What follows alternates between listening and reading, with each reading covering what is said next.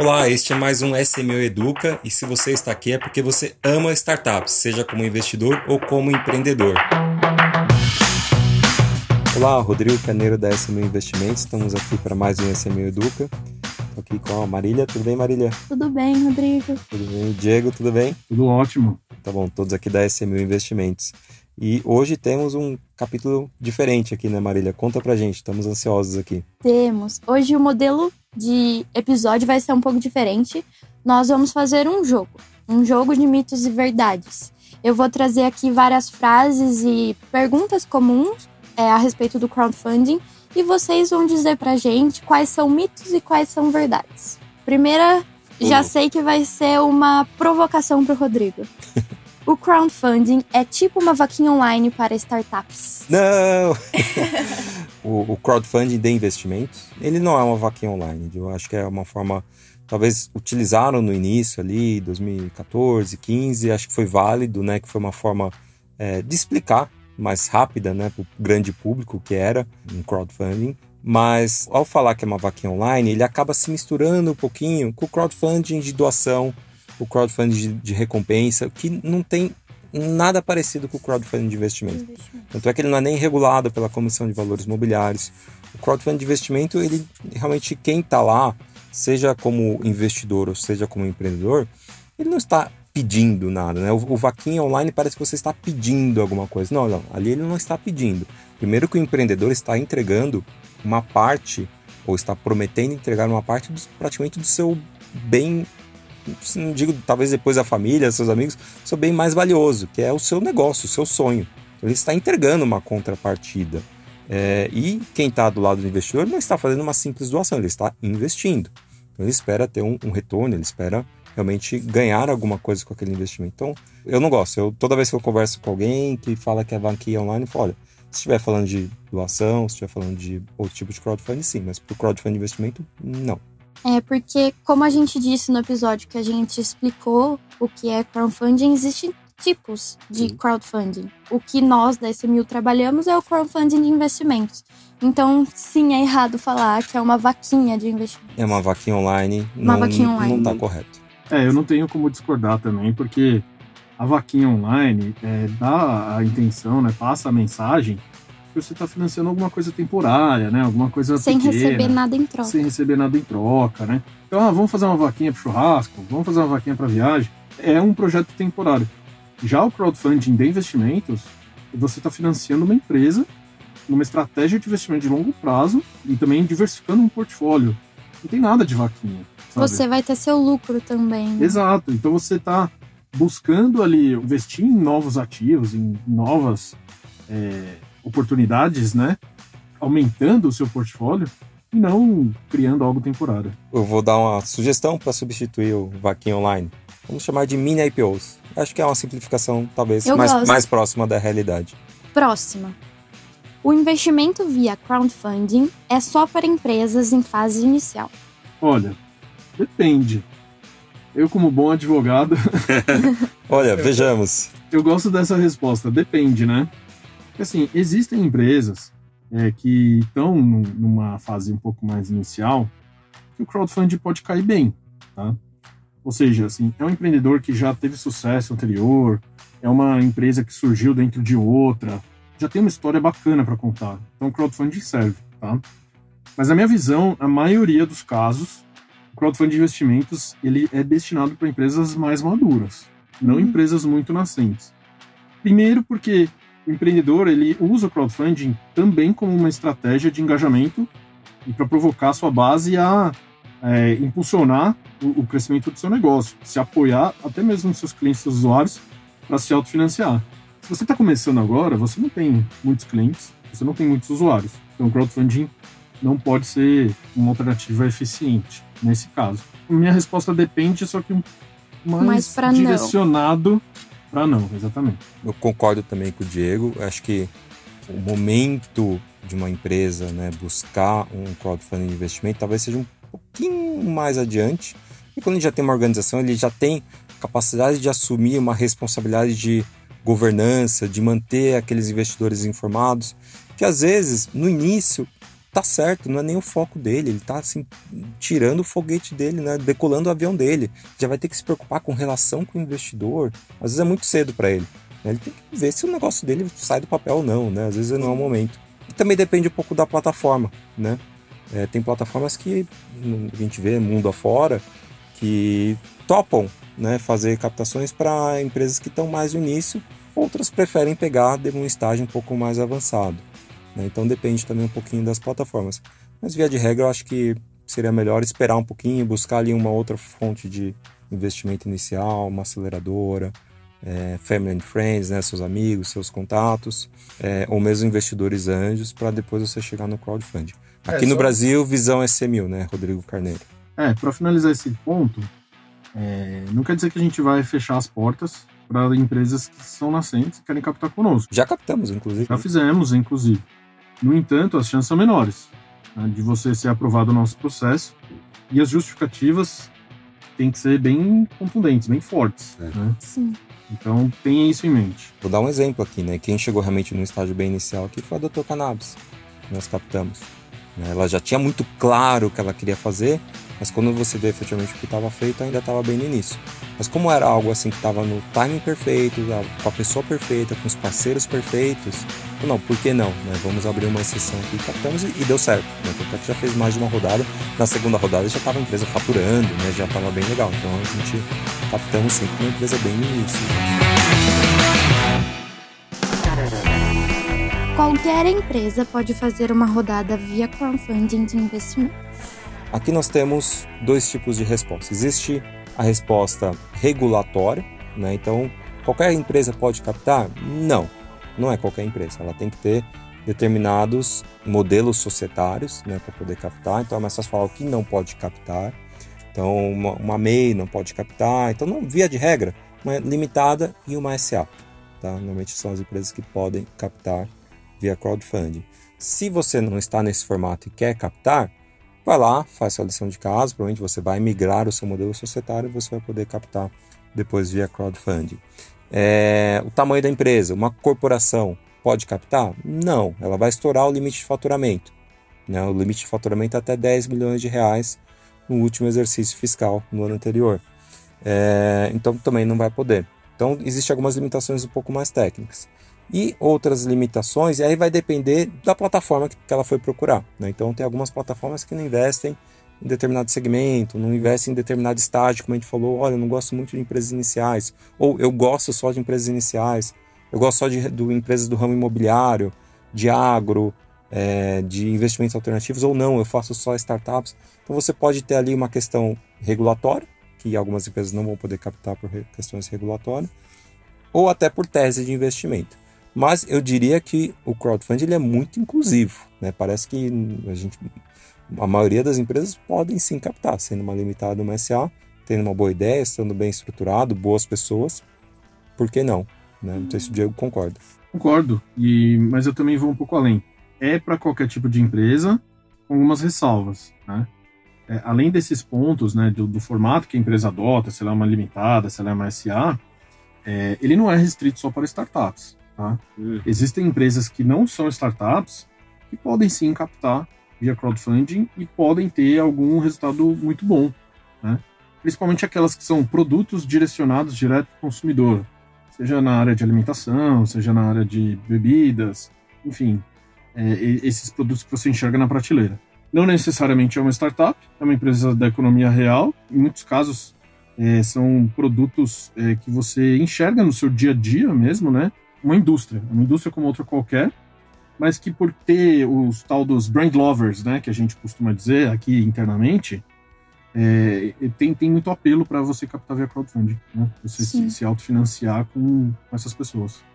Captar via crowdfunding de investimentos inviabiliza a captação por fundos de venture capital ou investidores anjos. É mentira! Não tem como concordar com essa frase, né? Até porque aqui na SMU a gente co-investe com outros fundos de investimento. Né?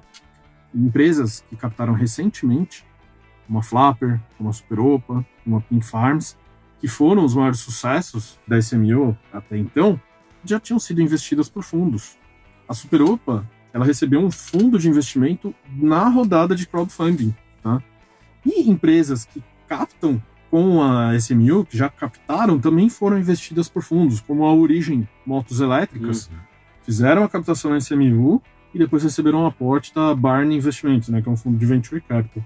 Assim, é, tá testado e validado que isso é uma mentira. Concordo 100%. 100%. Aí não tem nem o que, que adicionar. Acho que o Diego explicou perfeitamente. Então não tenha medo, vocês vão conseguir captar recursos com, após fazer uma captação via crowdfunding. Inclusive a SMU vai ajudá-los. É uma das nossas metas também ajudá-los a apresentá-los para corporates e para fundos. É, nesse ponto é importante falar que na SMU a gente tem um, uma pessoa, né, uma equipe dedicada para isso, né, que é, é, o Portfolio Manager, que a gente chama. Às vezes eu brinco, é o Portfolio Success também, né? Uhum. Porque a gente busca o sucesso das empresas que foram investidas. E como que a gente faz isso? A gente apresenta para os fundos de investimento, que são os próximos investidores, né? A gente busca oportunidades para que essa empresa possa alcançar esse sucesso o mais rápido possível, porque o sucesso dessa empresa é o sucesso do nosso investimento. E eu digo nosso porque a SMU investe em todos os negócios junto com seus investidores. Então a gente sempre é, coloca os fundos de investimento nesse canal de oportunidades e eles nos recebem muito bem. É mais arriscado investir em startups via plataformas de crowdfunding de investimentos? Hum, bom, eu diria que não, que também é um mito. E aí é legal a gente sempre comparar, né? Obviamente, se a pessoa estiver comparando, ah, é mais arriscado investir numa plataforma em crowdfunding de investimento comparado com a poupança? Sim, claro, né? Mas é uma comparação, estamos comparando banana com arroz e feijão, não é nem com maçã, com é. outra coisa. Vamos começar com poupança não é investimento. poupança é poupar, né? É. Guardar dinheiro. É. é investimento ruim. Mas assim, não, né? Obviamente. Porque normalmente a comparação é um, um, investidor pessoa física, normalmente a oportunidade que ele tem de investir numa startup está limitado ao seu ciclo, ao, ao que está em volta ao seu círculo. A não ser que ele seja um profissional, que ele seja um investidor anjo. Né? Aí ele vai ter acesso a negócios, ele vai ter acesso a conhecimento, o que é legal. Né? Uh, mas mesmo assim não vai ser mais arriscado, vai ser igual para esse investidor anjo profissional investir numa, numa, numa via plataforma de crowdfunding não vai trazer mais risco para ele. Muito pelo contrário. É, agora, o que a gente vê são investidores, pessoas físicas investindo em, por exemplo, na startup ali do sobrinho, né? É, pode ser que dê certo, pode ser que dê certo, mas via de regra ele vai estar tá correndo mais risco, porque primeiro ele não está diversificando, está investindo numa única. Ele está dando apoio. Né? É um apoio, exatamente. Não está analisando, não fez aquela due diligence, não, não passou por todo um processo de seleção. Não foi assim. Às vezes a gente aperta um pouco, né? A questão de valuation, questões contratuais. A gente tenta achar um equilíbrio entre o empreendedor e o investidor. Quando você vai fazer isso, tem uma relação de parente ali no meio, de amizade, fica um pouco desequilibrado, né? Meio Sim. perigoso. Então, ao meu ver, não traz mais risco quando você está comparando com investimentos da mesma categoria. É. Muito pelo contrário, traz menos risco. E eu acho muito bacana também falar que crowdfunding de investimentos é um investimento de risco? Sim. Sim. Mas a partir do momento que existe uma grande avaliação, uma avaliação muito profunda da startup, é um risco, mas ele anula muitos pontos que podem falhar, né? Assim, nós da SMU não vamos colocar qualquer empresa para ser investida, como a gente já disse em outros episódios, né, do podcast. Uhum. Não é a é, todas as empresas que aparecem para nós colocarmos para os nossos investidores investirem. Não é assim que funciona. Realmente existe uma análise muito profunda de todas as, as empresas. Então, assim, é um investimento de risco? Sim, com certeza mas é, cabe a nós, é, plataforma de crowdfunding de investimentos, diminuir ao máximo esse risco, oferecendo as melhores oportunidades para os investidores. Então, existe a possibilidade da empresa falir, com certeza, mas se for parar para pensar, é muito mínima se comparado, por exemplo, com o exemplo que você trouxe, Rodrigo, de investir na startup do sobrinho. Uhum. É, eu acho que é muito importante trazer esse ponto, mas sem anular a questão de ser um investimento de risco. É um investimento de risco. É, assim, complementando esse ponto, no, na minha visão, o papel da plataforma é medir esse risco e trazer situações para que o investidor consiga enxergá-lo. E é importante também que o público investidor que nos acompanha, ele estude todas as plataformas, para ele conseguir visualizar qual plataforma está fazendo o melhor trabalho nesse sentido, de medir o risco e de apresentá-los. A partir do momento que nós, SMU, investimos em todos os negócios, a gente está mostrando para o nosso público investidor que ele está entrando no risco com a gente. Sim. Que estamos compartilhando o risco com ele. E não só apresentando uma oportunidade que se der errado eu lavo as minhas mãos. Pelo contrário, se der errado para ele, vai dar errado para mim também.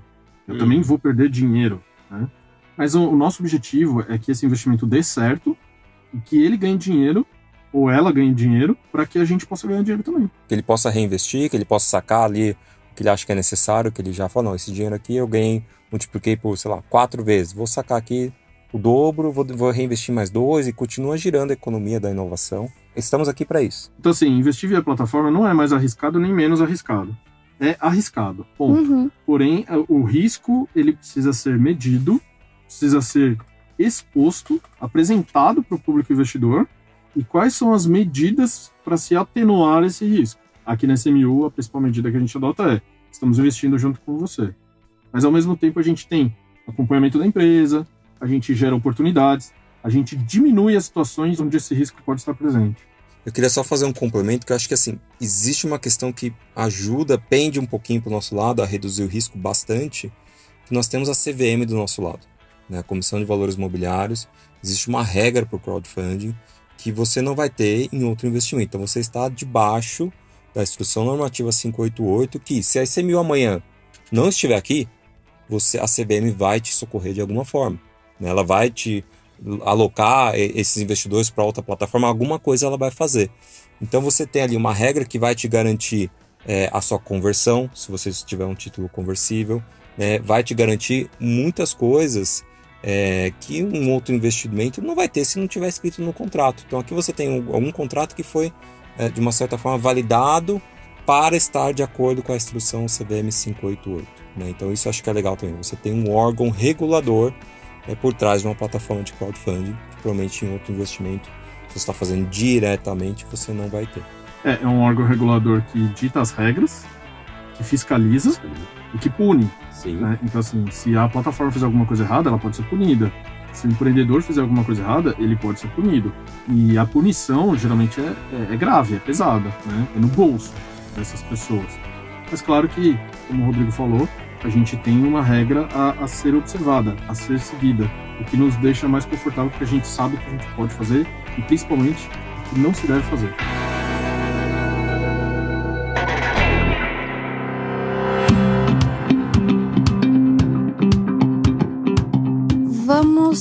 A última então e é a mais impactante na minha opinião. É dinheiro fácil na internet.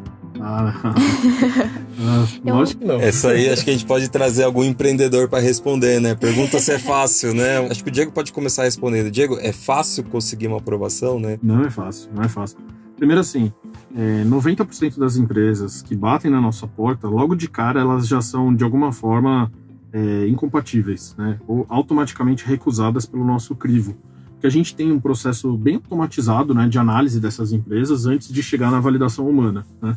Então, não bateu os requisitos da CVM, não é uma empresa legalmente constituída, é, enfim, todos os, os, itens previstos na regulação, se não estão presentes, já sai da frente. Isso é quase metade das empresas que se inscrevem.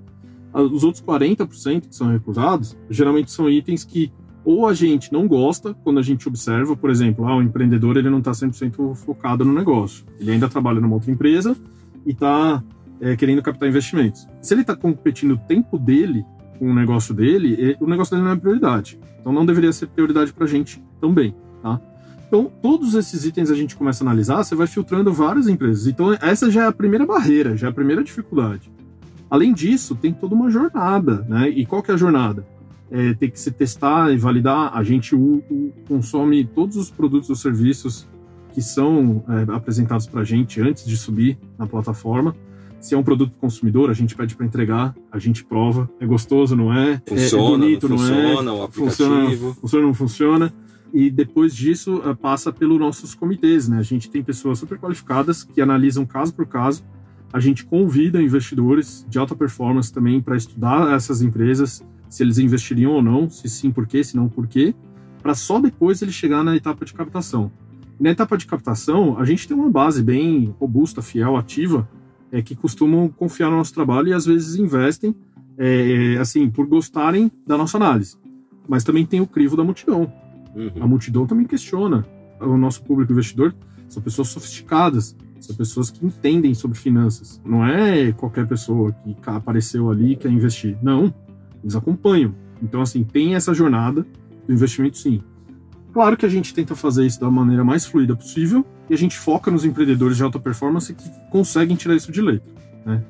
E aí, nesse sentido, é um caminho alternativo, é um caminho interessante, é um caminho eficiente para esse empreendedor, mas dinheiro fácil não é. Mas também não é um dinheiro, né? É que falar dinheiro fácil é muito ruim, mas é uma alternativa muito viável é, e muitas vezes mais ágil do que você passar por uma rodada de investimento, por exemplo, com, dependendo de algum fundo. E isso não sou eu que estou dizendo, são os próprios empreendedores que muitas vezes uma rodada aqui na SMU ou às vezes até em outras plataformas do início que ela começou até efetivamente o dinheiro estar disponível para o empreendedor, via de regra, uma plataforma de crowdfunding é mais ágil do que um fundo de investimento. Tá? Isso a gente tem casos aqui que aconteceram onde o fundo começou a analisar junto com a gente, quando ele retornou, a oferta já tinha acabado. Agora ele fala, não, agora eu quero investir. Putz, agora já foi, né? A rodada acabou, deu sucesso, teve, tem lista de espera, não dá mais tempo né? Você demorou dois meses para retornar aqui para gente. Não tem problema, é o timing dele, tem que respeitar. Como o Diego falou, se você tem um empreendedor de alta performance que está preparado, que está dedicado, que vai realmente é, usar ali suas duas, três, quatro semanas seguintes para fazer captar, ele vai conseguir, ele vai tirar de letra. Acho que foi um, um ótimo exemplo. E vocês trouxeram um ponto bem interessante que é com relação ao é, empreendedor, mas eu gostaria de trazer um ponto do investidor é, e vocês podem discordar de mim se eu estiver errado, mas me veio agora na cabeça. Dinheiro fácil é, com relação ao investidor. Começamos a desconstruir a partir do momento que vemos que é um investimento de longo prazo. Você não vai investir agora e ter lucro dois dias depois. É realmente longo prazo, cinco anos, vamos colocar. Às vezes até mais, sim. Às vezes até mais. Então, já começa aí não sendo dinheiro fácil para o investidor. E fora isso, eu acho que a gente consegue desconstruir muito para o investidor não ter a visão que muitos, é, vamos dizer, cursos online mostram que ah, comece com 100 reais e ganhe e transforme os 100 reais em um milhão. A gente não consegue falar isso para o crowdfunding. Porque aí já conseguimos falar muito bem que não é dinheiro fácil. Você não vai começar com 100 reais, investir nos 100 reais e ter um milhão daqui um curto período de tempo. Isso é, é impossível na maioria dos investimentos. Sim. Mas muita gente traz isso, traz essa visão de que você consegue começar com muito pouco e rapidinho ter muito dinheiro. Na visão do crowdfunding, a gente consegue trazer que não é um dinheiro fácil para o investidor, mas é é um investimento de mais relevância. Isso. É, ele é um investimento, eu, eu concordo em alguns pontos que você mencionou, Marília. É, ele não é um investimento especulativo, vamos chamar assim. O investidor não está entrando porque amanhã ele vai conseguir vender porque vai valer mais. N não é para isso. É. Se alguém tá. Até porque não tem liquidez. Né? No dia seguinte ele não vai conseguir vender porque está valendo mais. Ele vai ter que esperar um evento de liquidez, efetivamente. Seja a venda da startup ou uma próxima rodada de captação. E aí sim ele tem uma boa oportunidade de fazer um dinheiro. Só que nem todas as startups conseguem. Né? A gente tenta, através da seleção que o Diego mencionou, selecionar as melhores, é, selecionar os melhores empreendedores, os melhores negócios que a gente acredita e investe. Mas a gente sabe que nem todos vão conseguir.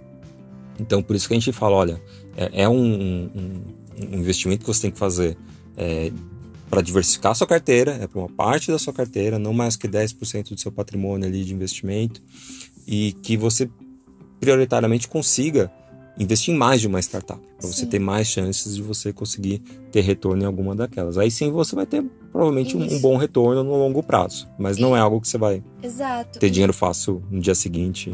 É um retorno que vale a pena, né? Esse retorno que você é, pontuou, que é ganha a longo prazo. É algo que vale a pena, é um investimento É, que vale tem- a pena. Tem que estar ajustado ao risco, no nosso ver, ele está ajustado, né? É, a chance de perder é grande, mas a- a- o retorno, quando tem, ele é alto. Eu diria que na perspectiva do investidor, o investidor também precisa estudar, o investidor também precisa criar sua estratégia de investimento, ele também precisa acreditar na- no propósito daquela empresa. Né? Então, assim, existem é, pessoas que, por um ideal, entendem que investimentos em startups que atuam na área de energia renovável, energias renováveis, são mais atrativos, porque assim a gente vive um, um problema real de aquecimento global. Esse tipo de negócio ele pode reduzir eh, os efeitos desse aquecimento global. Mas ao mesmo tempo vem se criando uma economia em volta desse Sim. problema de carros elétricos, bicicletas elétricas, qualquer iniciativa relacionada à eficiência energética é uma oportunidade de investimento com alto potencial de retorno. Então, você montar a sua carteira baseado numa meta, numa tese, é importante também. Né? Claro. Claro que a SMU auxilia nisso, porque a gente constrói essas teses, né? A gente tem a nossa tese pré-definida, todas as empresas que a gente coloca no nosso portfólio se complementam entre si de alguma forma, mas isso não quer dizer que o investidor não pode criar a mini tese dele com base na nossa. Aí você fala, ah, não, eu gosto de mobilidade. A gente já apresentou várias empresas de mobilidade aqui. Tem a Flapper, Lady Driver, tem a Mobility, tem a eMoving, sabe? Uhum. Todas essas empresas que a gente apresentou são empresas de mobilidade. E, enfim, é, você criar a sua carteira por segmentos também faz sentido. E, e o retorno não vai ser fácil, porque algumas É. dessas podem ficar no meio do caminho. Mas uma dessas que der muito certo vai te trazer um retorno interessante. Muito Vai valer- interessante. Valerá a pena. Que vai cobrir esse eventual furo de uma que ficou no caminho.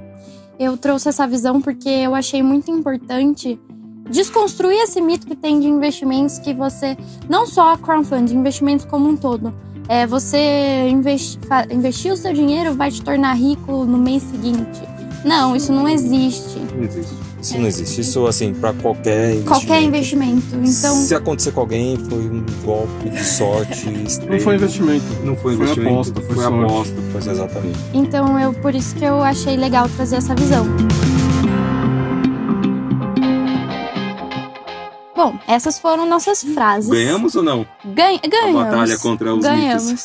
Bom, Boa. na verdade, nossos ouvintes que vão ter que dizer se entenderam ou não, né? Uhum.